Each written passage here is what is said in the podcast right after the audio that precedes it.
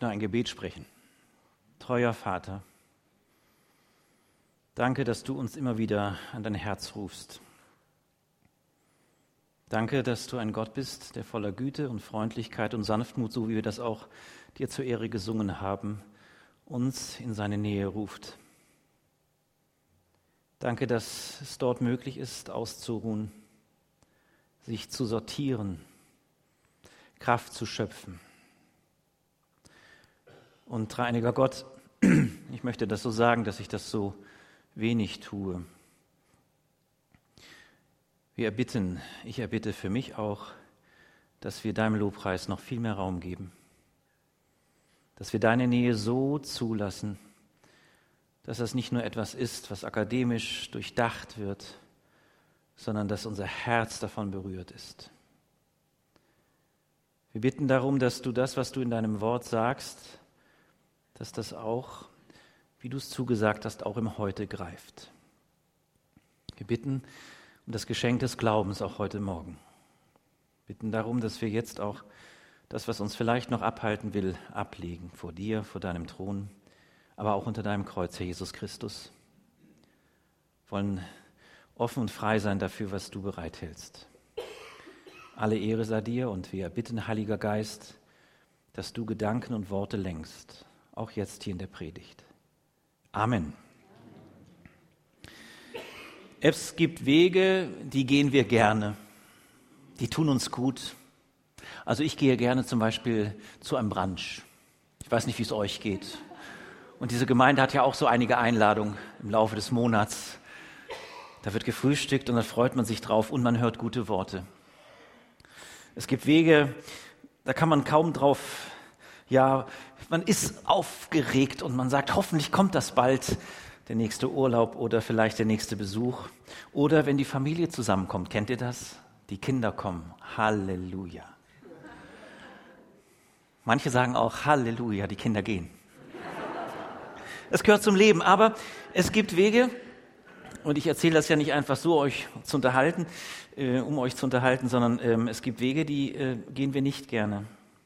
Zum Beispiel das, der Weg ins Krankenhaus. Gibt es jemand, der gerne ins Krankenhaus geht?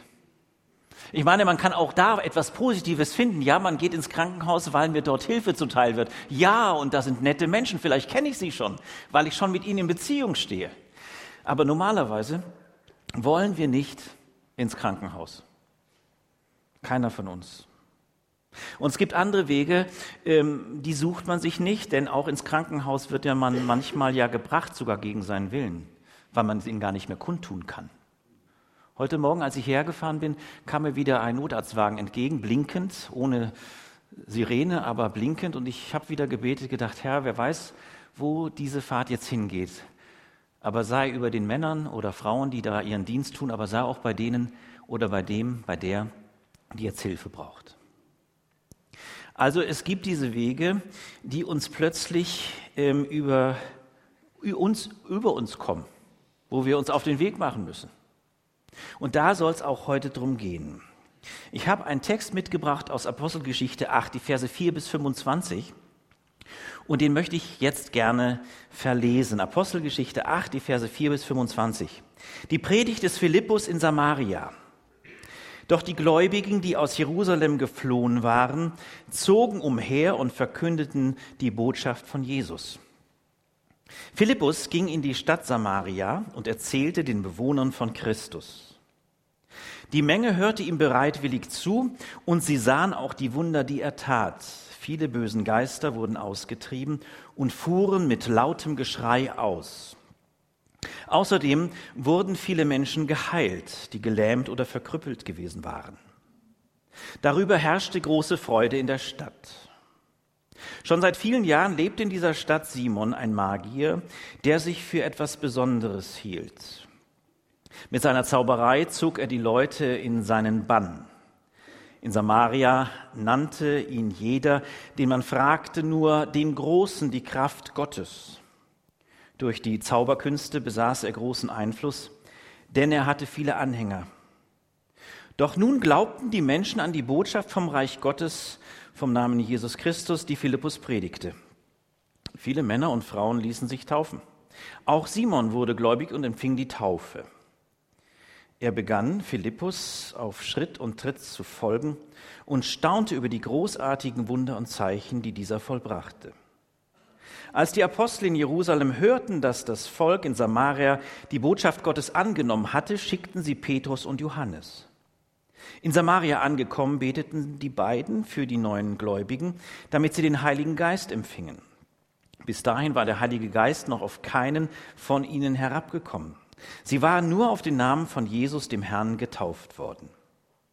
Petrus und Johannes legten den Gläubigen nun die Hände auf und sie empfingen den Heiligen Geist. Als Simon sah, dass der Heilige Geist gegeben wurde, wenn die Apostel den Leuten die Hände auflegten, bot er ihnen Geld und sagte, Gebt auch mir diese Macht, damit die Menschen den Heiligen Geist auch empfangen, wenn ich ihnen die Hände auflegte.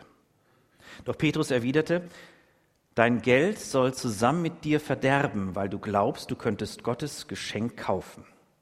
Du hast kein Recht darauf, weil dein Herz vor Gott nicht aufrichtig ist. Kehre dich ab von deiner Verdorbenheit und bete zum Herrn.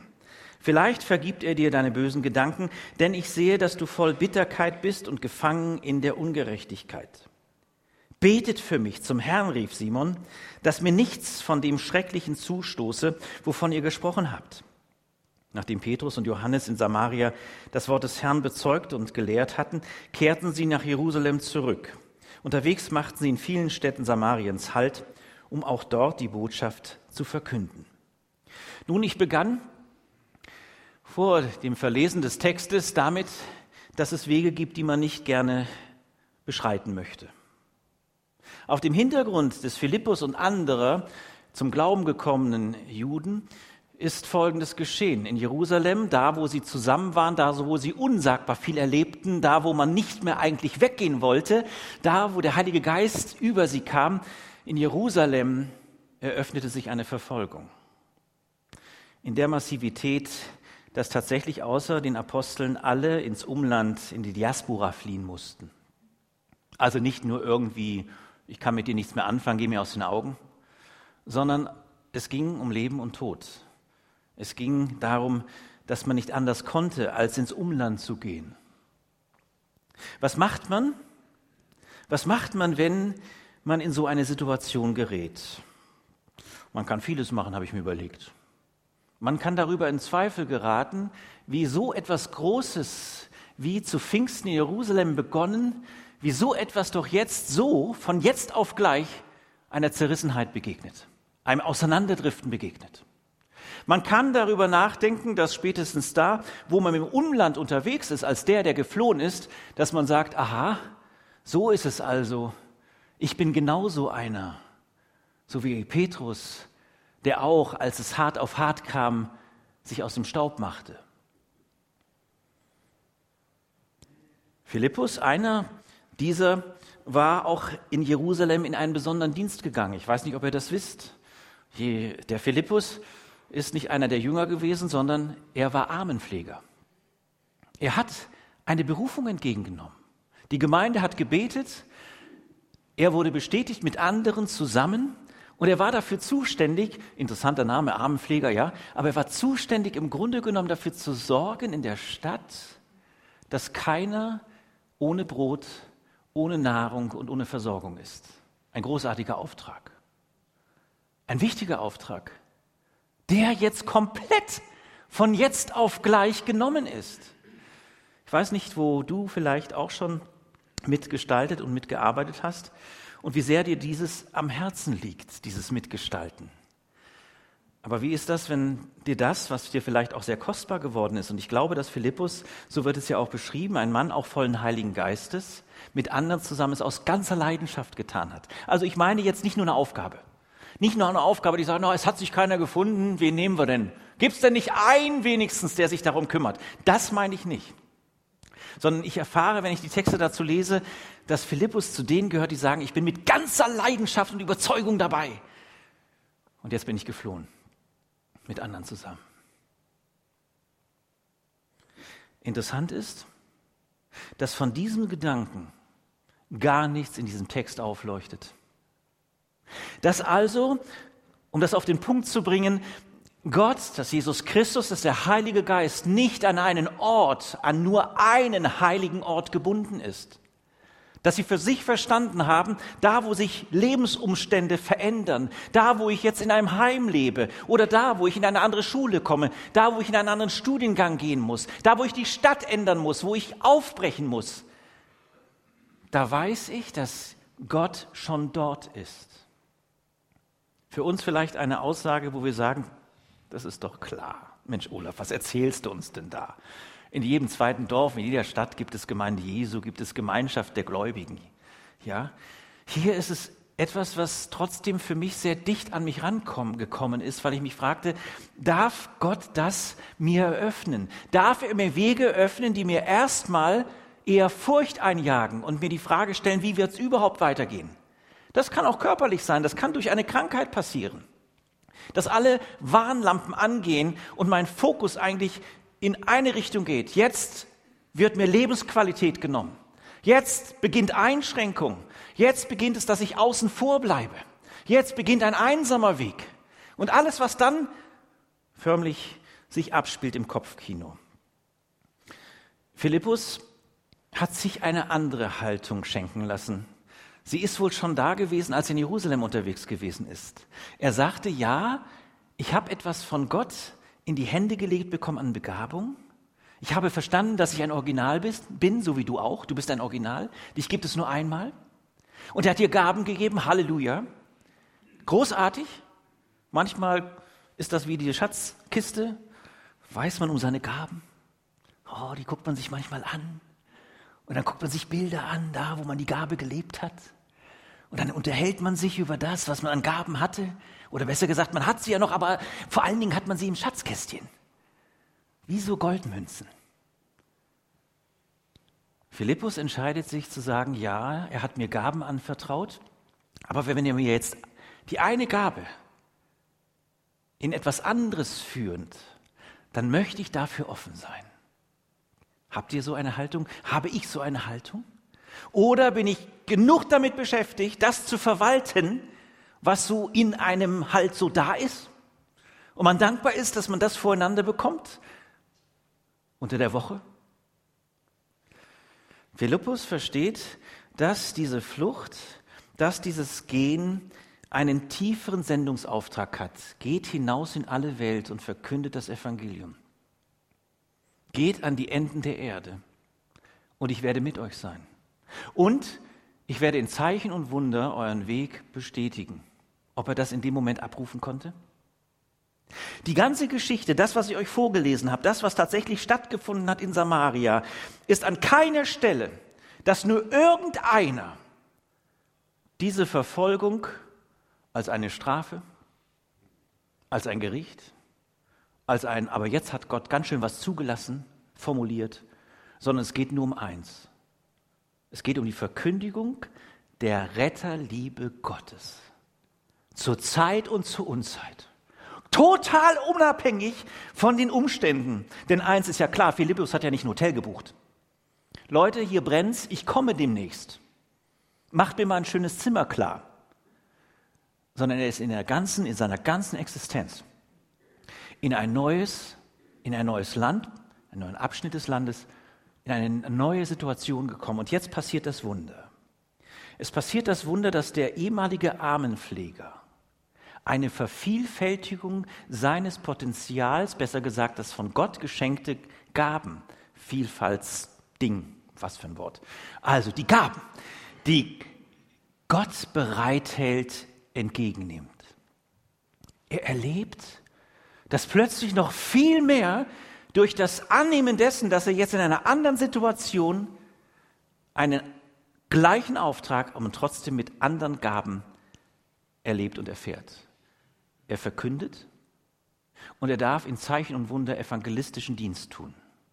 Einer der fünf großen Dinge, wenn wir über die Gaben sprechen, die im Epheserbrief ja aufgezeigt werden zum fünffältigen Dienst. Er, es eröffnet sich für ihn auf dem Weg diese Gabe des Evangelisten, des Verkündigens. Und ich bin davon überzeugt, dass er das nicht nur in Worten getan hat, sondern dass er eine Ausstrahlung hatte. Ich glaube, dass wenn die Liebe Jesu so tief mit einem unterwegs sein darf, dann hat das Auswirkungen auf meine Ausstrahlung. Das glaube ich. Und jetzt stellt euch vor, ihr habt gerade einen neuen Arbeitsplatz begonnen, nur als Beispiel. Und ihr wisst euch nicht nur gestellt in ein neues Aufgabenfeld, sondern ihr wisst euch gestellt als die, die von Gott begabt sind, diesen Menschen auch etwas zu bringen von dem guten Evangelium, von der Rettung. Was wird Philippus ihnen gesagt haben? Er wird ihnen eins gesagt haben, dass, denn also hat Gott die Welt geliebt, dass er seinen eingeborenen, einzig geborenen Sohn gab, auf das alle, die an ihn glauben, nicht verloren werden, sondern ewiges Leben haben. Er sagt, es ist Freude von Gottes Seite. Es ist Aufbruch von Gottes Seite. Es ist ein Hereinwirken von Gottes Seite. Gott ist gegenwärtig, lasst es uns anbeten. Er ist da. In Jesus hat er sich auf den Weg gemacht. In Jesus hat er seine Liebe nicht nur formuliert, sondern er hat sie ins Leben geführt.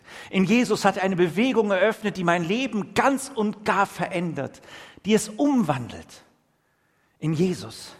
Ich durfte davon hören und es ist in mein Herz gefallen. Und ich bin so davon überzeugt, dass dieser Jesus lebt und dass der Sohn Gottes wirklich der Retter ist und dass er nicht im Tod geblieben ist, nachdem er für unsere, für die Schuld der damaligen Menschen und der kommenden Menschen und uns gestorben ist, sondern dass er auferstanden ist und lebt. Und das hält mich, das bewegt mich, das verändert mich und das kann ich euch nur zurufen. Hört auf diese Botschaft und lasst diesen Jesus Christus an euer Herz. Und er erlebt es. Und wie viele Menschen kenne ich mittlerweile, die es erleben? An Orten, wo man es gar nicht denkt. Es ist halt nicht dieser heilige eine Ort, zum Beispiel die Hoffnungskirche hier vor Ort, sondern es ist die Bushaltestelle. Es ist der Bahnhof. Es ist der Pausenhof. Es ist das Krankenhaus. Es ist der Arbeitsplatz. Philippus tut diesen Dienst und er erlebt tatsächlich eine Bestätigung durch den Heiligen Geist und es geschehen Dinge, die wirklich wundersam sind und wundersam bleiben. Befreiung von Dämonen, Befreiung von dem, was mich niederdrückt, Befreiung von dem, was mich bindet, Befreiung von dem, was mich in Sklaverei halten möchte, Befreiung von dem, was mich in Versuchung immer wieder führt und der Versuchung erliege ich, Befreiung von Unannehmlichkeiten, von Bindungen, Befreiung von ähm, auf Menschen fixiert sein. Ich habe diese Woche ein Gespräch gehabt mit jemandem, der ein Bild hatte. Ein Bild im Gottesdienst, im letzten Gottesdienst. Und er sagte zu mir, er sah, wie Säulen in dieser Gemeinde wegbrachten, brachen. Säulen wegbrachen. Und er sah aber, dass Leute sich an die Säulen hingen und mit diesen Säulen wegbrachen. An was hängt mein Herz wirklich? An was hängt mein Herz wirklich? Philippus hat verstanden, nur er. Christus ist der Befreier. In Christus eröffnet sich, dass ich Heilung erlebe auf dem Weg, auch spontan dass meine Lähmung sich verändert. Ich weiß nicht, ob ihr Herr der Ringe kennt, da gibt es so einen König, ich weiß gar nicht, wie der heißt. Der ist in einer Lähmung unterwegs, ja. Er ist ein Greis, er kann sich nicht bewegen und wird gesteuert von einem anderen, der daneben ist, so eine dunkle Gestalt, ganz schrecklich. Und im Grunde genommen sagt er, was er sagen darf und was er nicht sagen darf. Und der, dieser Mann ist gelähmt. Und er sieht auch so aus. Es ist Bitternis da, es ist, es ist Dunkelheit da, es, ist, es sind Dinge da, die einfach nur das Dunkle beschreiben. Und er erfährt Befreiung. Nur ein Film. Wie sehr mehr hält Gott in seiner Kraft, der Heilige Geist in seiner Kraft, das bereit, dass dein Blick und dass dein Innerstes, was vergiftet ist eventuell, was vielleicht vergiftet ist und du weißt darum, dann sage ich dir heute zu, Jesus ist es, der diese Vergiftung in eine Entgiftung führen kann. Und es ist der, der wirklich Entgiftung schenkt. Und es ist der, der sagt dir heute Morgen und auch mir den Weg, der manchmal doch so kompliziert erscheint und so unmöglich erscheint, ist in seinen Augen ein Weg, wo er weiter ganz und gar mit dir ist und seine Hand über dich hält. Dir sein Shalom zuspricht, seinen Frieden, umfassenden Frieden. Und dir gleichzeitig eine Ermutigung zuspricht, der in diesem Text auch ähm, zur Geltung kommt. Es eröffnet sich Freude. Wisst ihr, Freude ist nicht nur abhängig von dem, dass alles okay ist. Auch wenn ich das total klasse finde, wenn man fragt, war eure Woche toll? War eure Woche sehr gut? War eure Woche gut? Finde ich großartig. Sollten wir viel mehr abfragen, weil jeder von uns eigentlich sich melden musste und sagen müsste, ich habe zumindest eine Sache, wo ich sagen kann, Halleluja. Ich will das mal runterbrechen. Ich kann endlich wieder auf Toilette, ich hatte so Verstopfung. Ihr wisst gar, nein, ihr wisst gar nicht, wie das zur Qual werden kann. So Kleinigkeiten. Vielleicht findet ihr es banal, aber versteht ihr, was ich meine? Wir haben Grund, uns über das, was Gott in unserem Leben tut, im ganz praktischen Leben, zu freuen. Und diese Freude zieht hier ein. Wisst ihr warum? Weil die Leute dafür wach werden, was passiert. Weil die Leute dafür einen Sensus bekommen, dass Menschen die Befreiung annehmen. Kriegst du das noch mit, wenn bei deiner Nachbarin, bei deinem Nachbarn Befreiung Einzug hält, weil er mit Jesus Frieden schließt und Jesus mit ihm Frieden schließen darf? Kriegst du das mit? Dass einer die Sucht überwunden hat? Dass es formuliert und sagt, ich bin endlich von dem Mist los? Das passiert hier, weil es in Öffentlichkeit passiert. Es passiert nicht im Verborgenen, es passiert ein Stück weit so, dass Samaria, diese Stadt, tatsächlich in eine große Freude gerät. Stellt euch vor, das darf mehr bei uns passieren. Ich glaube, dass Gott das möchte, dass wir das erleben. Und dann passiert etwas, was auch unsagbar liebevoll ist. Es kommt die Begegnung mit Simon dem Magier, diesem Zauberer, diesem Mann, der die Kraft Gottes genannt wird. Es kommt auch zu einer Möglichkeit, dass auch jemand, der so ganz anders unterwegs ist, nämlich mit seinen Begabungen, dass er erlebt, wie Gott bei ihm eingreift.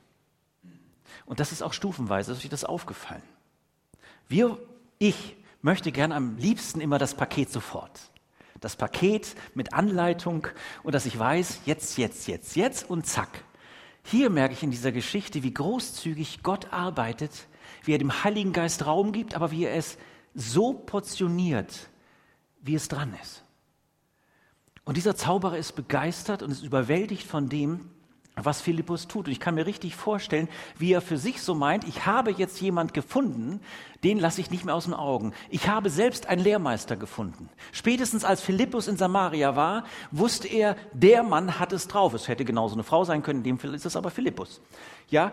Und der Zauberer macht nichts anderes, als zu sagen, so, dem bleibe ich auf der Spur. Da pocht das Leben, da pocht die Veränderung. Da ist etwas, was, was unfassbar ist, was mich zum Staunen führt über das, was ich selbst bis dahin tat. Was tat er bis dahin? Er nahm Begabungen in Anspruch und hantierte mit ihnen, die eigentlich einem Größeren gehören und auch weitergehören müssen. Alles, was wir an Begabungen haben, und seien es auch übernatürliche, sind Gaben, die uns der Herr, der dreieinige Gott gegeben hat und anvertraut hat. Es ist sozusagen ein Talent. Es ist etwas, was ich in die Hand gelegt, ins Herz, in die Begabung geschenkt bekommen habe, für ihn, zu seiner Ehre. Und wenn diese, diese Abhängigkeit nicht erkannt ist, wenn diese Abhängigkeit nicht erkannt bleibt, wenn ich nicht immer wieder in dieser Abhängigkeit bleibe und sie mir wieder und wieder erarbeite, nicht weil ich es kann, sondern weil ich es mir schenken lasse, eröffnet sich ein Eigenleben. Ein Eigenleben in dem, was ich kann. Und ich bitte euch, jeder mal für sich, ich habe das auch getan, mal zu überlegen, wo du Gaben hast und wie sehr schnell man diese Gaben auch für sein eigenes Ansehen und für sein eigenes Vorankommen einsetzt. Auch in der Gemeinde Jesu. Dass das mal jeder für sich einen Moment fragt.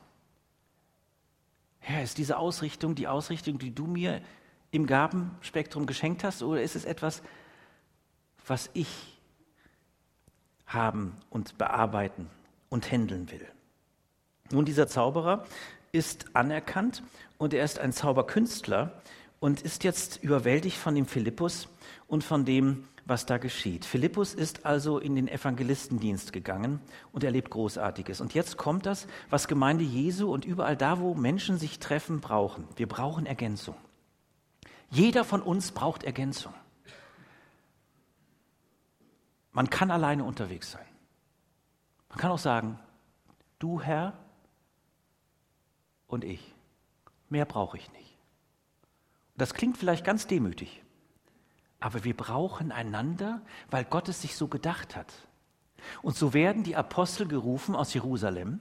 So werden die Leute gerufen, besser gesagt, sie machen sich auf den Weg, weil sie hören, was dort in Samaria passiert. Sie brechen auf, und das gehört auch zu dem fünffältigen Dienst, das, der apostolische Dienst. Steffen Vater hat einmal das so definiert. Sein Auftrag besteht darin, in neues Land aufzubrechen, um Gemeinden zu gründen, zu fördern und die Botschaft Gottes in der Welt zu proklamieren. Als Gesandter des Königs handelt er aus einer Reich Gottes Perspektive mit dem Ziel, alle Lebensbereiche des Menschen mit dem Evangelium zu durchdringen. Er denkt visionär und strategisch. Er spürt Potenziale einer Mannschaft auf und findet Wege, diese zum Wohl der Gemeinde, des Reiches Gottes und der Gesellschaft einzusetzen. Was für ein Begabungsspektrum. Menschenskinder, wenn die nicht gekommen wären. ist euch das vorhin aufgefallen? wenn die sich nicht auf den Weg gemacht hätten aus einem inneren Antrieb, weil der Heilige Geist sie dazu brachte.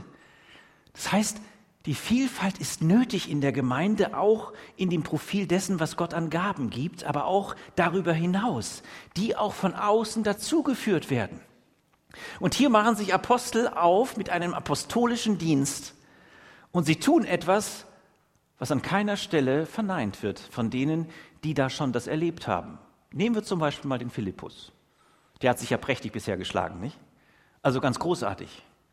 Aber spätestens an der Stelle, wo die Apostel kommen und sagen, so pass mal auf, Philippus, geh mal zur Seite, war schön, dass du den Dienst getan hast, jetzt kommen wir.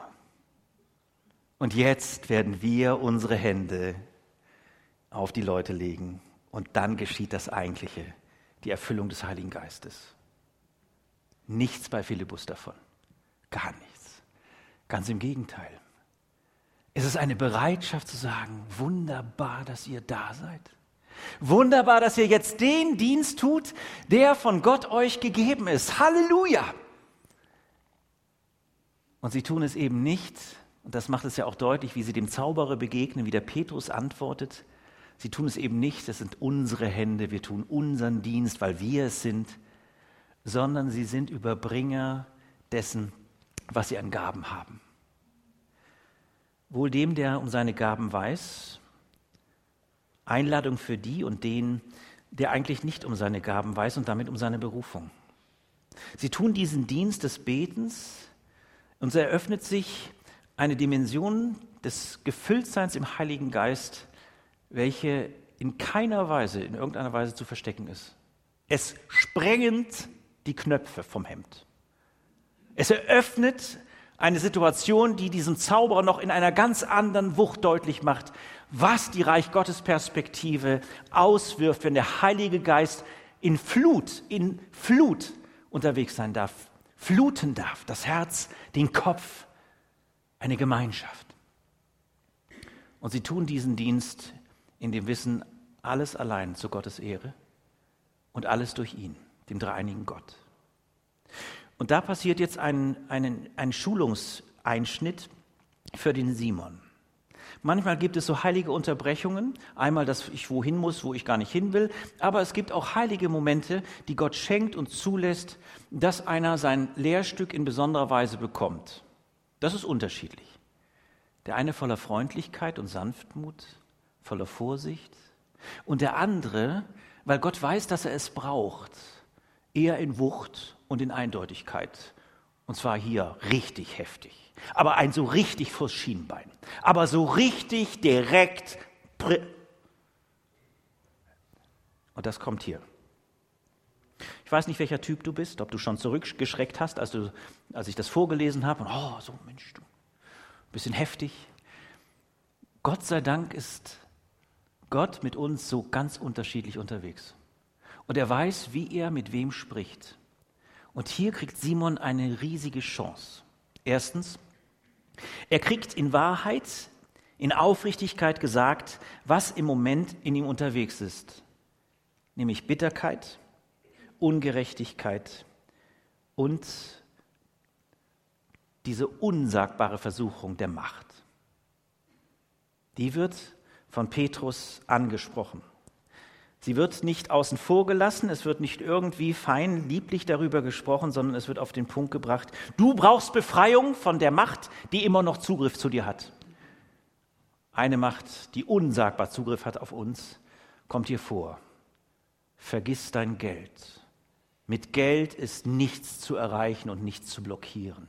Wer meint, er könnte mit Geld in irgendeiner Weise etwas in eine Gefügigkeit führen, in seine Gefügigkeit, erlebt, dass der auferstandene Christus überhaupt an gar keine Währung gebunden ist. Und Petrus damit auch deutlich macht, in welcher Freiheit er unterwegs ist. Spekulieren auf diesen Bereich und darüber dann Einfluss zu nehmen, wird hier eine Absage gegeben und diese Absage ist ganz wesentlich. Das andere ist, dass er deutlich macht, dass er die bösen Gedanken, die hier sich formulieren bei Simon dem Zauberer, dass er in eine Endgültigkeit, in eine Befreiung kommen muss. Und das schlägt bei Simon so stark ein, dass er wirklich schreit. So verstehe ich das. Ich habe das ja vorhin vorsichtig gelesen. Dass er schreit, bittet. Bitte, betet für mich. Darf das der Einzelne auch so sagen und schreien? Bitte betet für mich. Meine Situation hat mir Gott so klar gemacht. Und ich bin in so einem Dilemma. Ich brauche nicht nur eine Beterin und einen Beter, sondern ich brauche viele Beterinnen und Beter. Bitte, dass das, was ich weiß, was zu meinem Leben gehört und was mich verseucht hat, dass es in ein anderes geführt wird. Dass das, was hier an Schrecklichkeit tatsächlich auch in mir angekommen ist, und das ist ja eine ganz persönliche Geschichte. Ein anderer würde sagen, ja, ist schön, dass du es gesagt hast. Dankeschön, auf Wiedersehen. Bei ihm durfte es durch die Kraft des Heiligen Geistes ankommen. Und das ist immer gleichzeitig Einladung zum Evangelium, Einladung zur Befreiung. Versteht ihr? Gottes Wort ist nie etwas, was uns in dieser Zeit, bis er wiederkommt, in ein Richten führen soll, sondern in die Befreiung.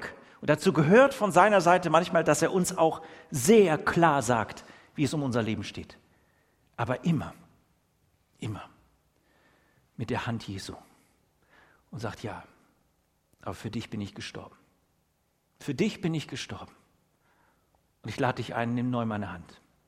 Und lass zu, dass das, was da an Gift sich eingeschlichen hat, und manchmal sind es ja nur Gedanken, damit fängt es an, aber vielleicht ist es auch tiefer gerutscht und du darin gefangen bist und fasziniert bist davon und manches nicht loslassen möchtest. Im Namen Jesu.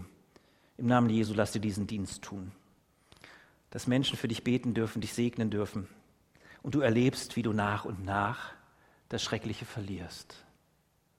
Was für ein Tag, wenn die schrecklichen Träume aufhören. Was für ein Tag, wenn das nicht mehr der Zugriff ist, wo der Feind immer wieder versuchen will, mich anzuklagen. Was für ein Tag. Wisst ihr, was das für ein Tag ist? Das ist eigentlich der Sonntag. Es ist der Sonntag.